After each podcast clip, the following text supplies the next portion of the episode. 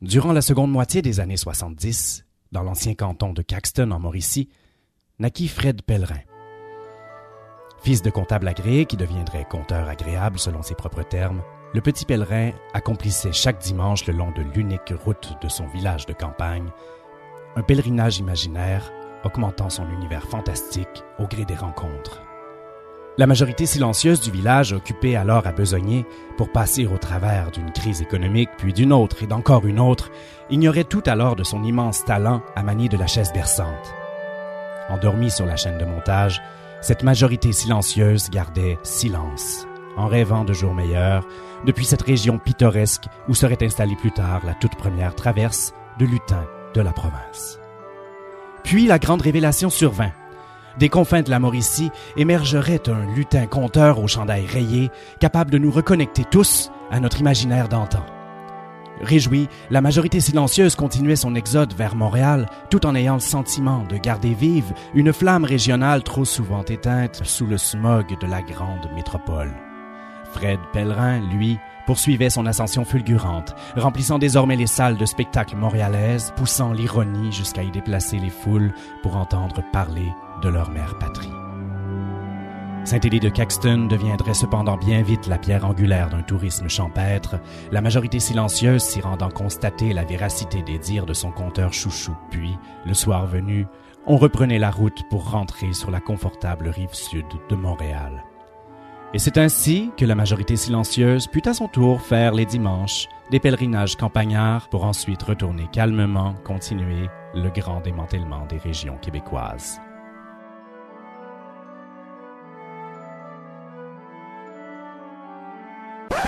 Que les, nos gouvernements sont, sont, portés à gouverner par sondage, à faire du marketing politique, à vendre la, leurs affaires comme des savons. Euh, on accuse aussi beaucoup actuellement les, les réseaux sociaux. Me semble juste qu'est-ce qu'on devrait avoir en commun comme Québécois. C'est le gros bon sens. Moi, j'ai vu un méga broom party. C'était magnifique. C'était enfin la classe moyenne qui s'exprimait.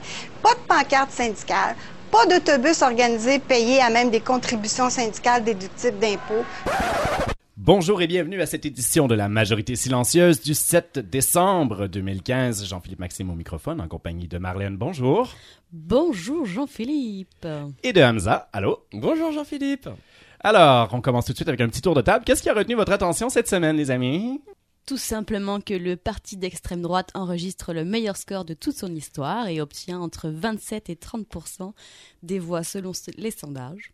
Ils arrivent donc en tête de six régions, presque 50% d'abstention au premier tour.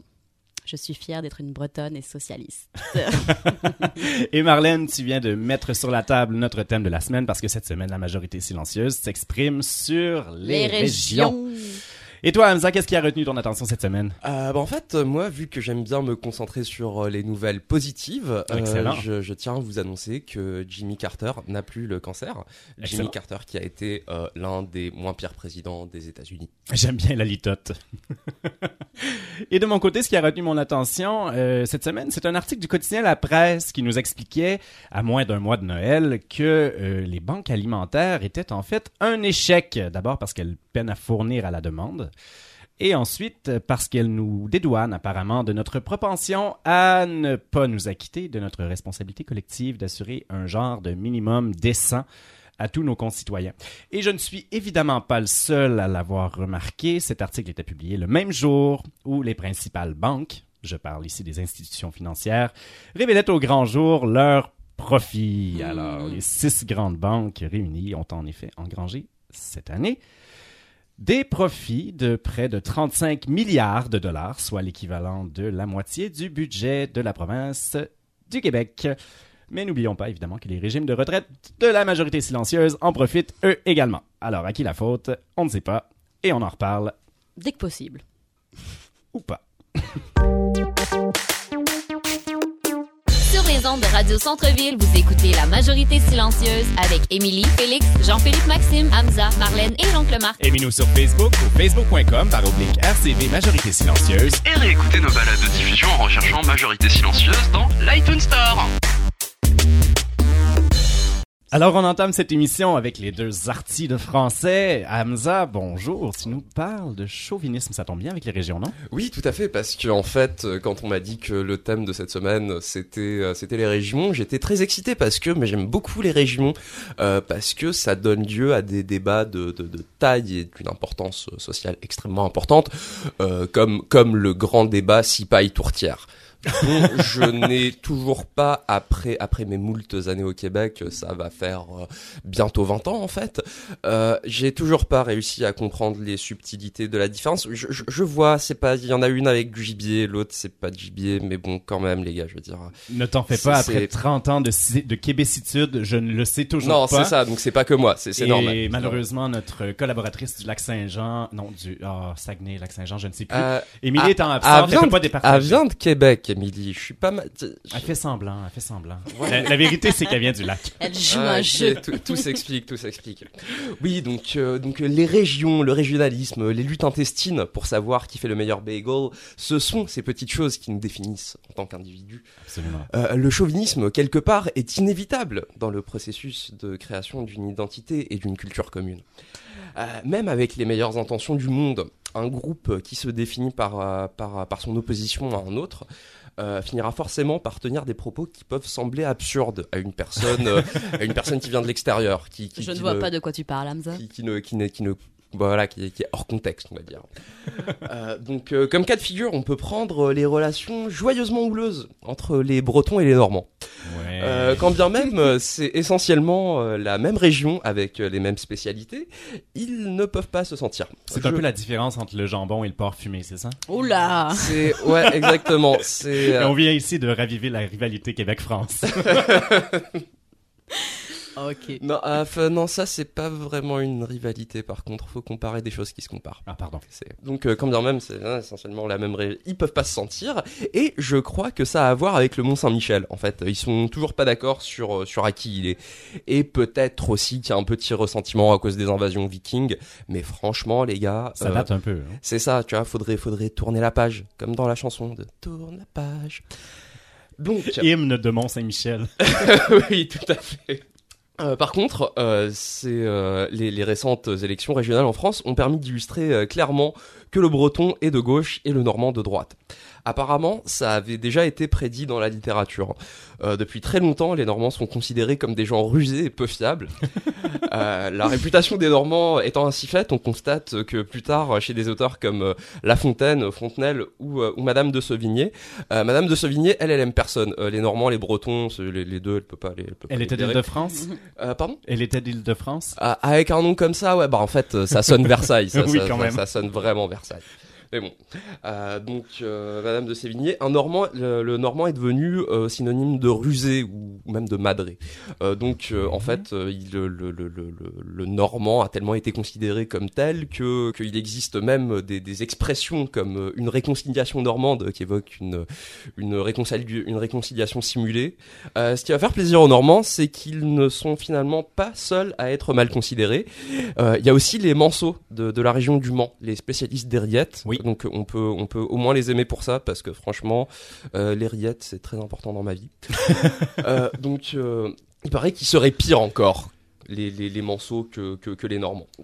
Euh, les Bretons ne sont pas en manque non plus, parce que euh, dès, dès 814, en fait, tel que rapporté par le poète euh, Ernold Lenoir, euh, les Bretons constituent une race menteuse, arrogante et rebelle. Donc c'est pas le genre de choses qu'on pourrait dire aujourd'hui. Mais Non, en non, 814, C'est apparemment, pas, ça c'est pas très politically correct. Oui, tout à fait. Euh, donc euh, parmi les principaux détracteurs euh, des Bretons, on trouve euh, la duchesse Anne, euh, Gustave Flaubert, Victor Hugo et euh, la marquise de Sevigné qui elle aime juste personne. Donc dans ses dans ses correspondances épistolaires avec sa fille, on peut lire de très belles choses, notamment que, que que que les femmes bretonnes sont sonnes, sont sottes, pardon. non, pas toi, c'est pas pareil. Ah, ça dégénère.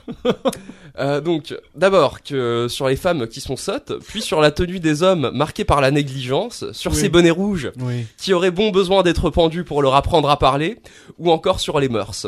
Il faut croire qu'il passe autant de vent dans le corps de nos euh, Bretons que d'eau sous les ponts. Ça va vraiment.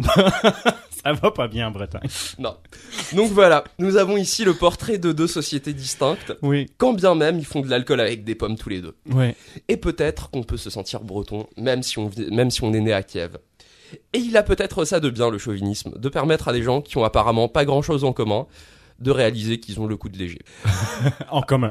Oui, ça c'est oui, c'est très important. Et je voulais aussi faire euh, des mentions honorables sur les grandes controverses, euh, notamment culinaires, parce que c'est important les controverses culinaires. Déjà, on va commencer par un petit régionalisme très local. Euh, le, grand débat entre le maçon hot dog et le Canada hot dog. ça, l'air de rien, ça, ça, déchaîne les passions. On salue nos amis du vieux Rosemont. Oui, tout à fait. Il y, en a un des deux qui fait ses frites dans de l'huile de pinot, et puis je vais vous pas, je vais pas vous dire c'est lequel. Je vous laisse le plaisir de le découvrir. En plus, ce qui est génial, c'est que ces deux grandes institutions sont littéralement une à côté de l'autre. Oui, personnellement, je suis vraiment euh, du clan de, de Canadiens. Oui, oui. Et, c'est mon passé, euh, c'est mon passé, c'est mon, mon, voilà, ancestralité ontarienne, je pense qu'il parle. Quelque chose, c'est pas quelque chose qu'on choisit. Euh, donc il y a aussi, bah, en fait, ça c'est une rivalité à trois trois acteurs. C'est c'est la rivalité de la pizza entre, entre New York, Chicago et Détroit. Ah, Détroit. Oui, Détroit, ils font, ils font la pizza carrée. Ah, elle, est, très peu connue, mais franchement, je trouve qu'en termes de, de technique, c'est une des plus intéressantes. Et euh, de, une autre controverse qui vient un peu de chez moi, euh, c'est le couscous au poisson, euh, parce que il y a juste en Tunisie qui font cette, qui font cette aberration là. Je veux dire, je vous aime beaucoup les Tunisiens, vous avez inventé la harissa, franchement, ça en termes de contribution à l'humanité, c'est extraordinaire. Mais le couscous au poisson, je suis désolé, c'est c'est pas parce que vous avez beaucoup de poissons et que vous essayez de le passer que c'est acceptable non, c'est du, couscous, c'est à base d'agneau ou de poulet ou, de légumes encore, mais de poisson. Non, c'est tout, simplement non. Ok, d'accord. C'est tout simplement. bon. Donc voilà, c'était c'était c'était le, le chauvinisme de la cuisine des régions. Ben merci. Ça fait très plaisir. Ça ouvre l'appétit, quoi qu'il soit seulement 10 heures du matin. Marlène? Marlène, Marlène, merde. Marlène, c'est toi elle se reconnaît, elle se reconnaît. La, Bretonne est complètement assommée par le propos. On coupera ça? Absolument pas. On garde tout aujourd'hui. À force d'être socialiste, hein, c'est ça qui arrive. on perd le compte. Ok, on a pris trop de café aujourd'hui. Alors, moi, je vais vous présenter des petits portraits vraiment très sympathiques de nos petits Bretons. Hein. Alors, faut savoir qu'il y a deux activités fondamentales en Bretagne, le skate et l'agriculture. C'est vrai? Je ne sais pas, mais c'est la vie de Marion Gervais, une réalisatrice euh, bretonne qui connaît euh, récemment un vrai petit succès. Euh, ses reportages partent sur un fil directeur qui n'est pas intellectualisé, elle est plutôt dans la quête du vrai et elle ne filme que si elle sent vraiment le sujet en elle. Bon, donc on parle vraiment de documentaire d'auteur. D'auteur de région. Parfait. donc elle met en valeur des personnages très atypiques qui rêvent en grand mais qui rêvent en simplicité. Donc elle explique euh, pourquoi elle a choisi ces personnalités, par exemple comme Anaïs. Anaïs, elle a décidé de ne pas subir sa vie, elle s'est lancée dans la culture de plantes aromatiques à 24 ans seulement, avec l'ambition de confectionner des tisanes et de les vendre. C'était une jeune fille qui vivait dans une cabane sans eau, avec une électricité à 12 volts. voilà, donc euh, elle raconte donc euh, à Marion Gervais qu'elle menait son combat, celui de devenir agricultrice. D'herbe aromatique d'herbe aromatique, exactement. Donc on est séduit par sa rage et par cette volonté. Euh, elle a quand même été immergée dans le monde d'Anaïs pendant presque deux années entières. Elle allait déjeuner avec elle, elle l'aidait dans les champs, elle la filmait. Et finalement, ce film, c'est l'aboutissement de, deux ans de rencontres, euh, de, de confiance et d'amitié. Et on en comprend que c'est vraisemblablement ce qui a mené la Bretagne à voter socialiste. Belle conclusion.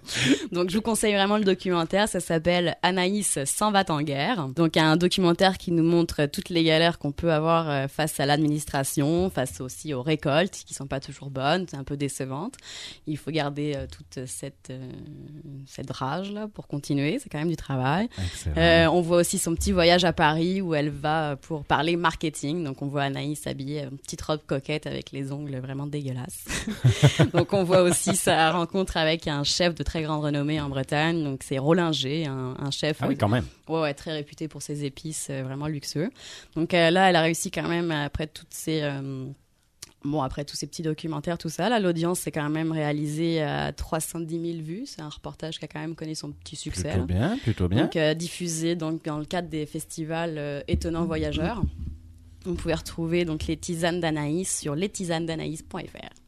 Bah, merci. Ben ouais, c'est important, quoi. Vive la région.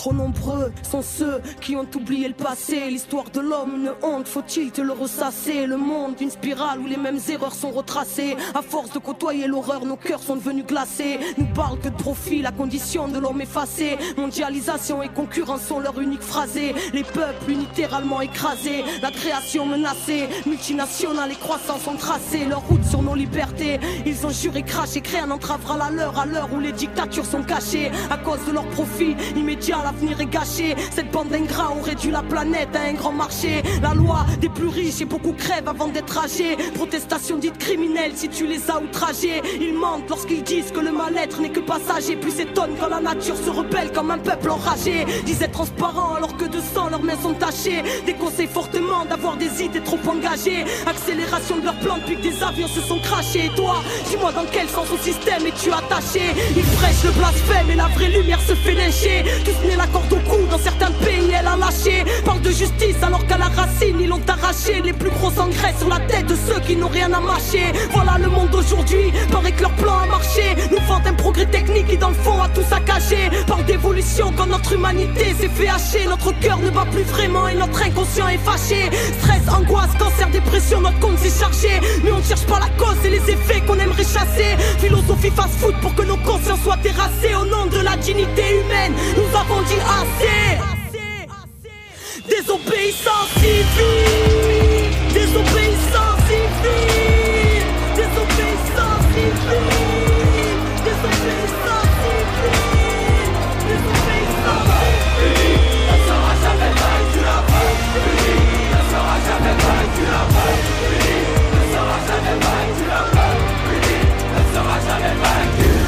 C'est une résistance contre un système qui crée le terreau favorable à la haine de l'autre, au racisme et au mépris. Le refus de coopérer, de collaborer avec l'autorité. Même si on marche séparément, on doit frapper ensemble. Il y a quelque chose, une injustice quelque part, on descend tous. Il y a un problème quelque part, on descend tous. Là, c'est de la désobéissance civile, c'est pas de la violence. On a une place énorme, une responsabilité énorme dans ce qui s'est joué et ce qui se joue et ce qui va se jouer dans l'avenir.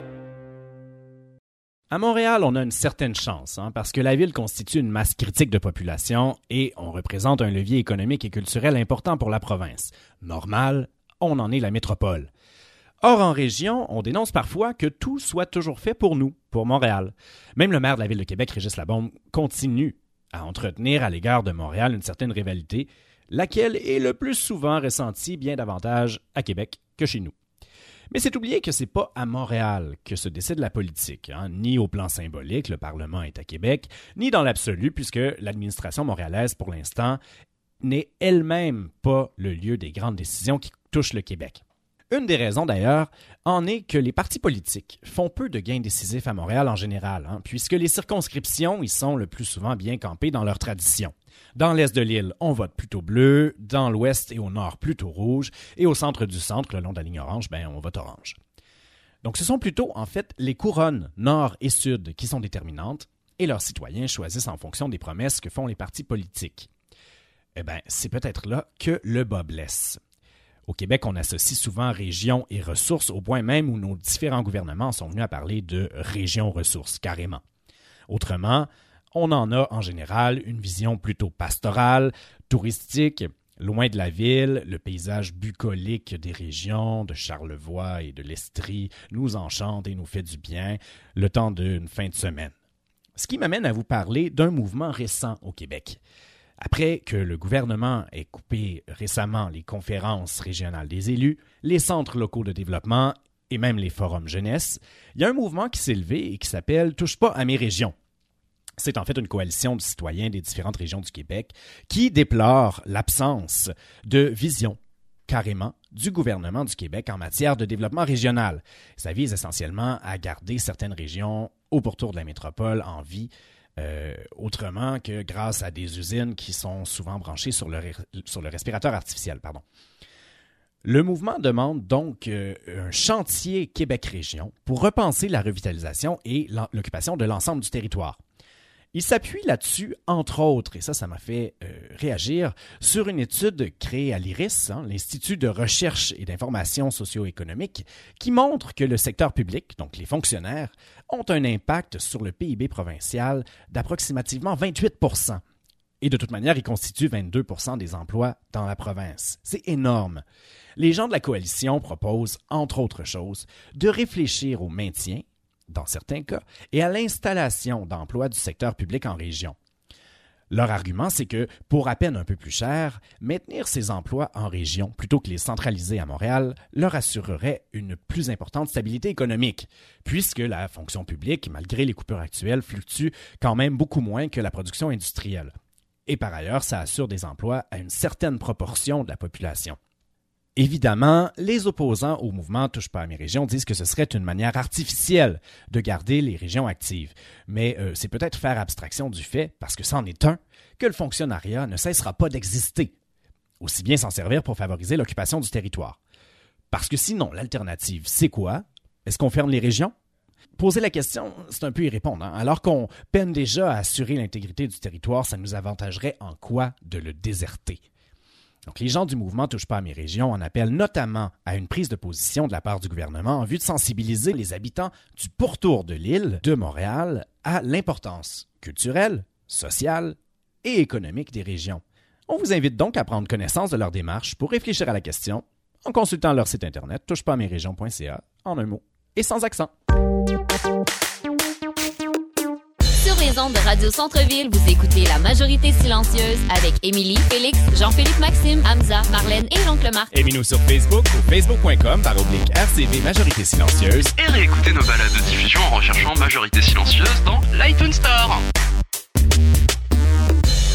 Marlène, tu voulais nous parler aussi de skateboard. Mais oui, alors toujours de la même réalisatrice euh, qui a suivi euh, pendant un peu moins d'un an une bande d'ados de entre 13 et 15 ans là, dans la ville de Saint-Malo donc une ville de Bretagne.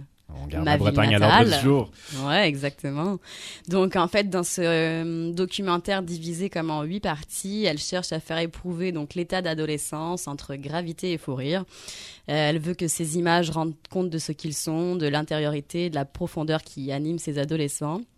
Donc, euh, dans ces documentaires, elle raconte la quête de chacun, donc les problèmes avec les pères, leurs envies de sortir avec une fille, les galères de l'école ou alors la vie de famille. La, vie de région. Voilà, la vie de région. Donc, euh, donc, toute la puissance de la vie et ce besoin de se sentir libre hors du monde des adultes.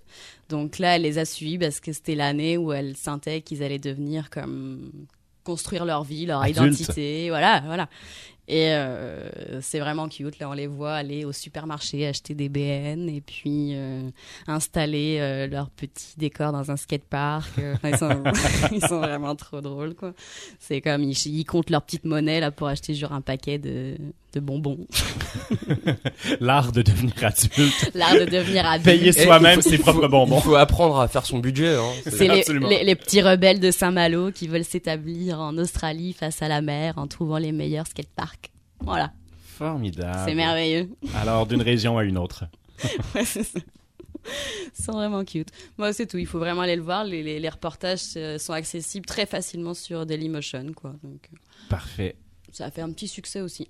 Super bien filmé, des belles photos aussi à voir en ligne. Génial, merci. En plus, ils ont gagné un petit article dans Vice Magazine. Ah ben à voir également donc. Ah ouais.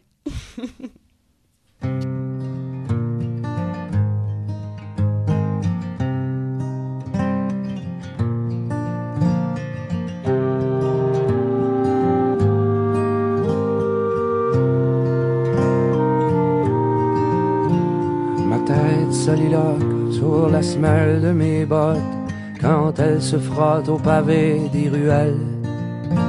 On m'a dit que le doute, c'est le bon Dieu qui clignote, mais ma foi est fébrile comme une chandelle. La foule est ventriloque, à couvert, on chuchote, c'est dans la pénombre que la lumière est belle. c'est dans la pénombre que la lumière est belle. Une nuit ou une vie cerne mes yeux déjà flous, au reflet vert de grise et cruel. Le sel des glaciers sur la couleur de mes joues, même si personne ne nous cherche querelle. Et la gorge qui rit et les mains dans la boue, c'est dans le brouillard qu'une rencontre est belle. C'est dans le brouillard qu'une rencontre est belle. J'apprends à me tenir debout. Oui, j'apprends à me tenir debout. Je n'ai rien contre personne et je tendrai l'autre jour. J'apprends à me tenir debout.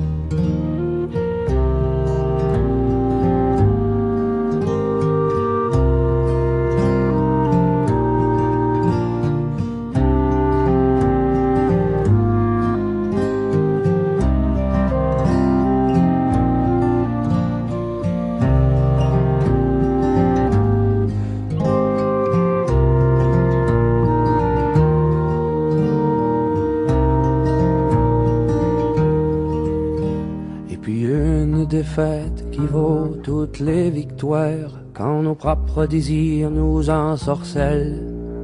Parfois l'homme se rachète en se servant à boire.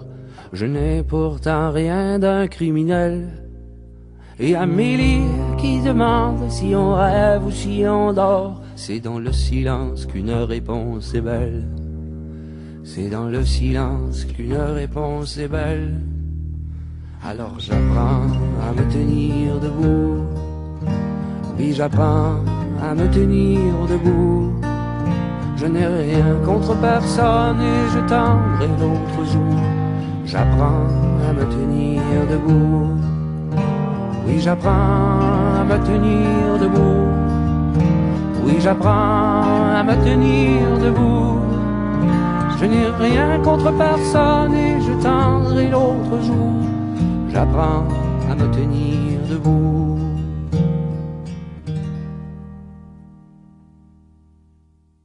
Alors je renoue avec une tradition euh, pas très longue et déjà délaissée deux semaines durant. Le mot de la semaine, chers amis, et cette semaine, le mot de la semaine, c'est tirer. Vous pardonnerez l'aspect quelque peu austère de cette chronique. Mais je pouvais difficilement passer à côté d'un thème aussi prégnant que le tir cette semaine, alors que les États-Unis connaissaient tout récemment leur 351e fusillade de masse de l'année 2015 en euh, seulement 334 jours. De quoi tendre à donner raison à notre gouvernement provincial qui tentait d'en tirer du crédit en annonçant son intention de réinstaller chez nous un registre des armes à feu. Surtout à quelques jours des commémorations de la fusillade de Polytechnique. Difficile toutefois de ne pas y voir un peu d'opportunisme, surtout quand on nous annonce que ce registre serait créé pour 5% du prix du registre fédéral aboli ces dernières années. Voilà qui me pousse à virer de bord une expression bien de chez nous, tir, mais tir égal.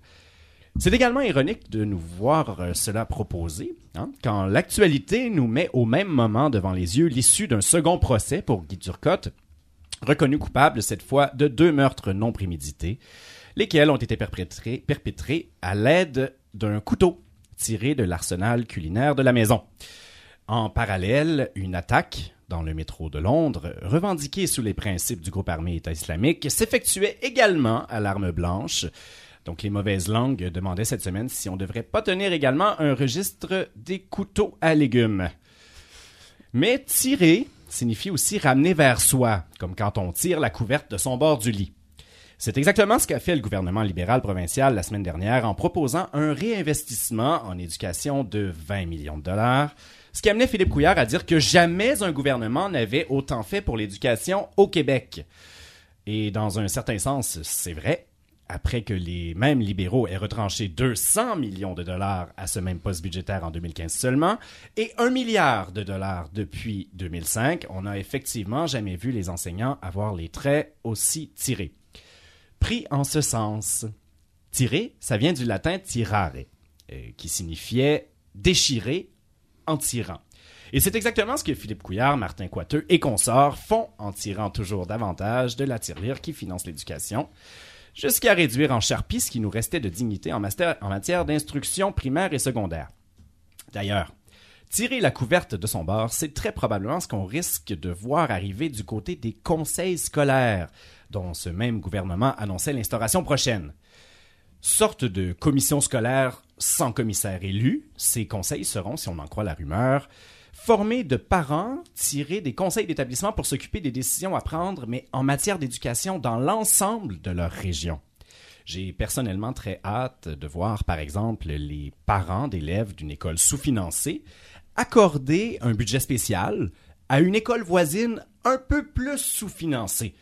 Gageons, chers amis, que ça n'arrivera pas et qui sait, ce pari pourrait me permettre peut-être d'en tirer quelques sous. Fort heureusement, on apprenait également au cours de la semaine que le fédéral s'apprête à légaliser très bientôt l'usage récréatif de la marijuana. On pourra donc oublier tout cela en tirant une puff ou deux, mais tant que ce n'est pas sur une terrasse.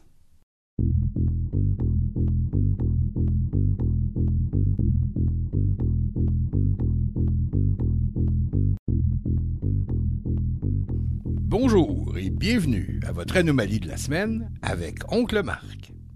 Cette semaine, Oncle Marc a repéré son anomalie tout juste hier soir, au cours d'une petite rencontre préparatoire avec votre dynamique animatrice, j'ai nommé Émilie B. Il faut savoir qu'Émilie B, en plus d'être dynamique, a son petit côté malicieux et elle sait exactement sur quel piton peser pour faire aussitôt grimper Oncle Marc dans les rideaux. Et c'est donc de tout en haut des rideaux que je vous parle aujourd'hui, chers auditeurs et auditrices. J'espère que vous m'entendez quand même. Pour déclencher Oncle Marc, elle lui a glissé à l'oreille le titre d'une web-série. L'homme est un animal comme les autres. Aussitôt, Oncle Marc est parti dans ses grands discours, le doigt levé plus moyen de l'arrêter. Oncle Marc sort toute sa panoplie acmée pour répliquer à cette histoire, quitte à ressembler à ces personnages de dessins animés qui sortent un gigantesque marteau pour écraser un minuscule moustique. Bien sûr, ce n'est pas l'émission comme telle, c'est juste son titre, que je répète. L'homme est un animal comme les autres. Ce titre résume une idée qui semble revenue au goût du jour après une longue éclipse consécutive à 1945. Il est souvent malaisé de déterminer si ça provient de la science comme telle ou plutôt de sa vulgarisation incompétente. Toujours est-il que la négation de la spécificité humaine bat de nouveau son plein. Une certaine science, parce qu'elle y a intérêt, vu qu'elle étend son pouvoir d'autant à chaque fois, est en mode attaque sur tout ce qui peut constituer le propre de l'homme vis-à-vis du règne animal. L'homme est un animal comme les autres. Au point qu'on a envie de rappeler que Charles Darwin, dans le seul ouvrage qu'il consacre spécifiquement à l'homme, The Descent of Man, est le premier à dire, contrairement à ce que d'aucuns lui font dire aujourd'hui, que chez l'homme et chez lui seulement, la culture ou civilisation prend le pas sur la nature. Parmi d'autres sources identifiées à la science et qui vont dans le sens d'Oncle Marc, on pourrait aussi relier les cahiers du docteur Itard. Le docteur Itard était un médecin et un humaniste qui s'est donné pour but d'accueillir parmi les hommes et d'éduquer Victor, dit le sauvage de l'Aveyron. C'était un enfant sauvage découvert dans la forêt vers 1800, à l'âge de neuf ou dix ans. En fait, on n'a jamais su son âge exact. Il avait été abandonné, estime-t-on alors, vers l'âge de deux ans, et probablement laissé pour mort, car Victor arborait une longue cicatrice à la gorge causée par un instrument tranchant. Et depuis, il avait survécu dans la forêt et s'aventurait parfois en zone habitée pour chaparder de la nourriture. Eh bien, lorsqu'il fut découvert dans la région du Tarn en France, Victor se déplaçait à quatre pattes. Donc, l'homme a beau être équipé pour marcher debout. Il ne va marcher debout que s'il l'apprend d'un autre être humain ou de plusieurs. L'araignée, elle, n'apprend pas à tisser d'une autre araignée. Elle tisse. Point. Le canard n'apprend pas à nager. Il nage. Et même si on le formule en disant il sait nager, en fait, il va falloir écrire C entre guillemets, car le verbe savoir pour l'homme implique d'apprendre, d'avoir appris. De même, plus proche de nous, le dauphin. Il n'apprend pas à chanter d'un autre dauphin ou de plusieurs autres. Il chante, point. Pour que je marche debout, il faut que je l'apprenne individuellement. Pour tisser, il faut que je l'apprenne individuellement. Pour parler, il faut que je l'apprenne individuellement. C'est pour ça qu'on nous appelle Homo sapiens et pas Homo Homo. L'homme qui est seulement un animal, lui, se déplace à quatre pattes. Et oncle Marc poursuit en sortant son gros kit. Attention toutefois, tout en sortant son gros kit, oncle Marc doit pas se laisser pogner dans la polarité qui se dessine entre ceux, généralement du côté de la science, qui affirment que l'homme est seulement un animal, et ceux, souvent du côté des religions, qui affirment que l'homme n'est pas du tout un animal.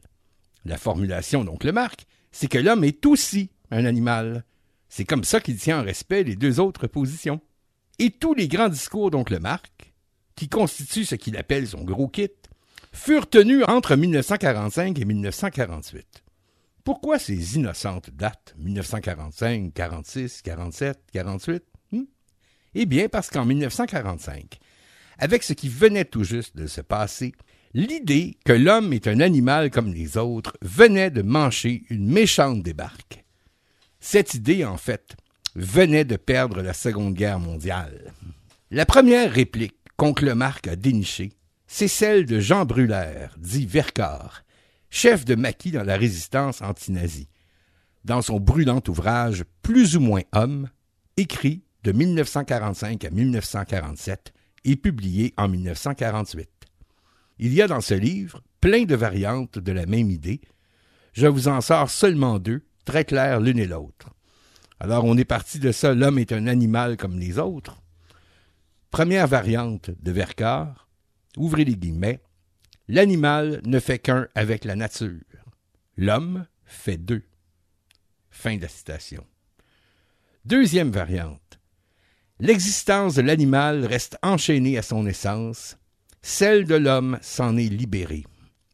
Cette deuxième variante, on peut l'opposer trait pour trait à ce que disait le philosophe allemand Martin Heidegger en 1934, c'est-à-dire pendant le court moment où il est membre en règle du NSDAP, c'est-à-dire du parti nazi. Dans son langage typique d'ontologue, Heidegger salue dans le nazisme, et je cite, ouvrez les guillemets, son retour à l'essence de l'être. Fin des guillemets. Vous voyez bien l'opposition. D'un côté, le sympathisant nazi, membre du parti pendant à peu près deux ans, qui félicite le nazisme pour son retour à l'essence de l'être. En face, l'antinazi qui nous dit le contraire exact, l'existence de l'animal reste enchaînée à son essence, celle de l'homme s'en est libérée. Et la première variante, l'animal ne fait qu'un avec la nature, l'homme fait deux, elle aussi s'oppose trait pour trait à l'idéologie nazie, qui fut l'apogée irrationnelle de ce qu'on appelle aussi le naturalisme, c'est-à-dire l'idée que l'homme doit à nouveau faire un avec la nature, qu'il s'est égaré hors de la nature et doit maintenant y retourner au pas de loi pour redevenir un loup. C'est bien pourquoi l'antifasciste historique Giuseppe Antonio Borghese qui avait un redoutable sens de la formule, surnommait les nazis les surbêtes. C'est tellement ça, en effet, le nazisme. Toujours puisé dans mon gros kit, voici maintenant ce que lance Natalia Ginsburg dans son brûlant essai Les Fils de l'homme, publié lui aussi en 1948. Ouvrez les guillemets. Notre génération n'est pas une génération de renards et de loups. Notre génération est une génération d'hommes. Je trouve qu'elle va bien avec Vercors. Et ce n'est pas tout. Jamais 203. Voici maintenant Anna Arendt, tirée de son gros livre Les origines du totalitarisme, dans le chapitre conclusif sur les camps de la mort nazie. Ouvrez les guillemets.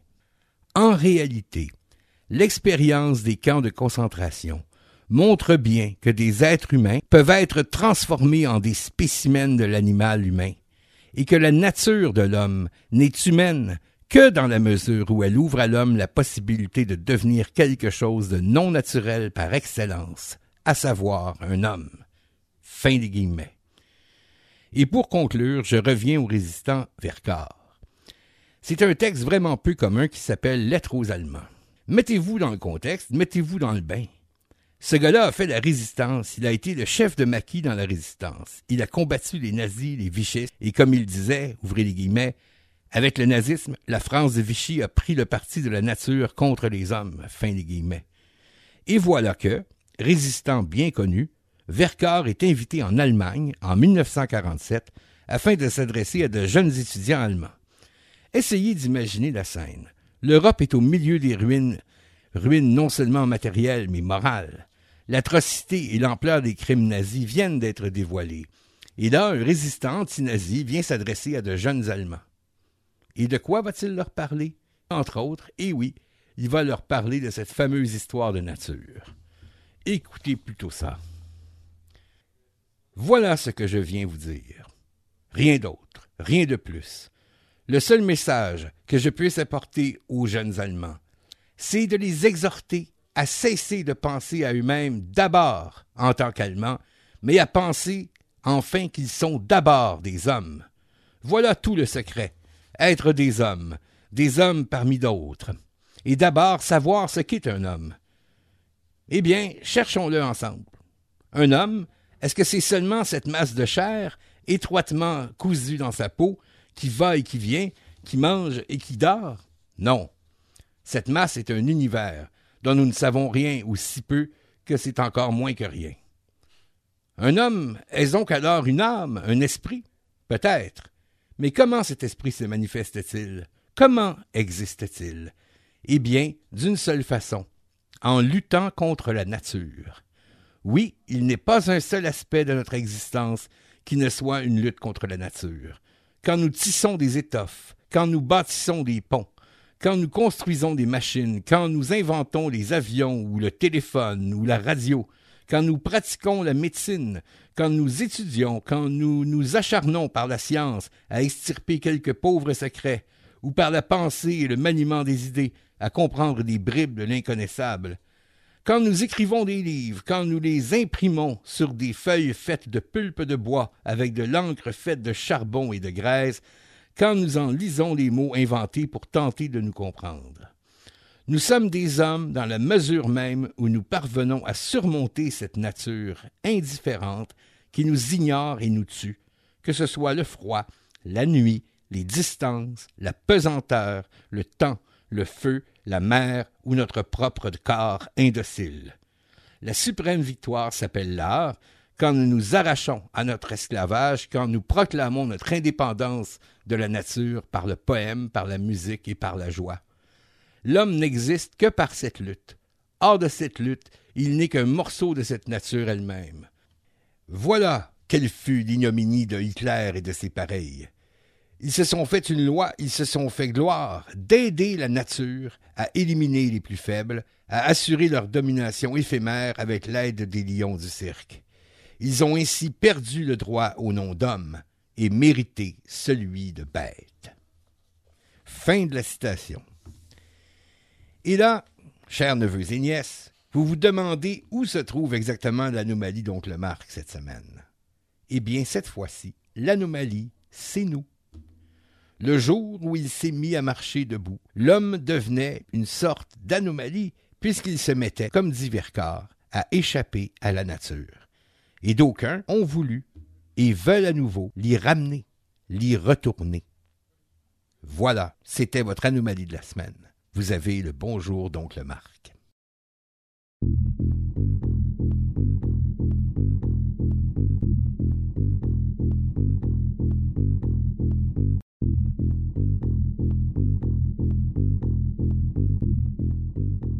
Alors voilà, c'est ce qui conclut déjà cette édition de la majorité silencieuse sur les ondes de Radio Centre-Ville.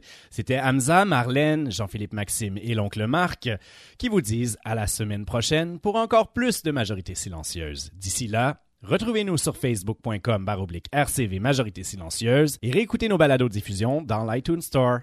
Bonne semaine!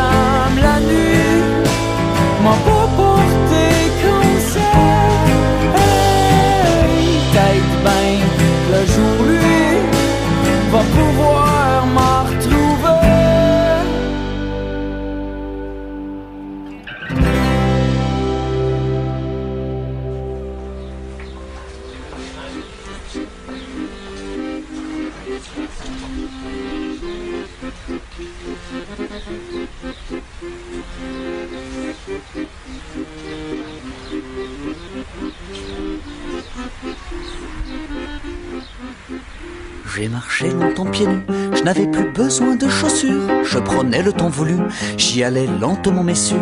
Et si les voisins en colère de me voir partir comme un mendiant eurent un jugement de tonnerre sur toi, sur moi pendant tout ce temps, maman, je suis revenu. Il faut que tu comprennes, la vie que tu m'avais voulu, cette vie n'était pas la mienne.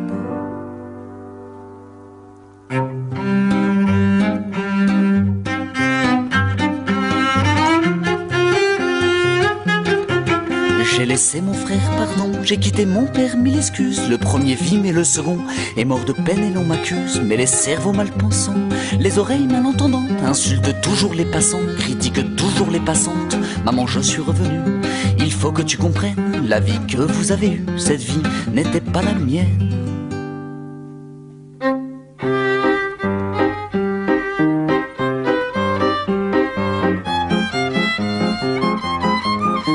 Repassé une fois, maman, t'en rappelles-tu? Il était déjà mort, tu vois, le temps jamais ne se rattrapait-tu? J'ai bien voyagé tout ce temps, mon sac à puce ne m'a jamais quitté. J'étais dehors, j'étais dedans, joyeuse envie, moitié mort affamé. Maman, je suis revenu, il faut que tu comprennes. Tu sais, la vie que j'ai eue n'aurait jamais été la tienne.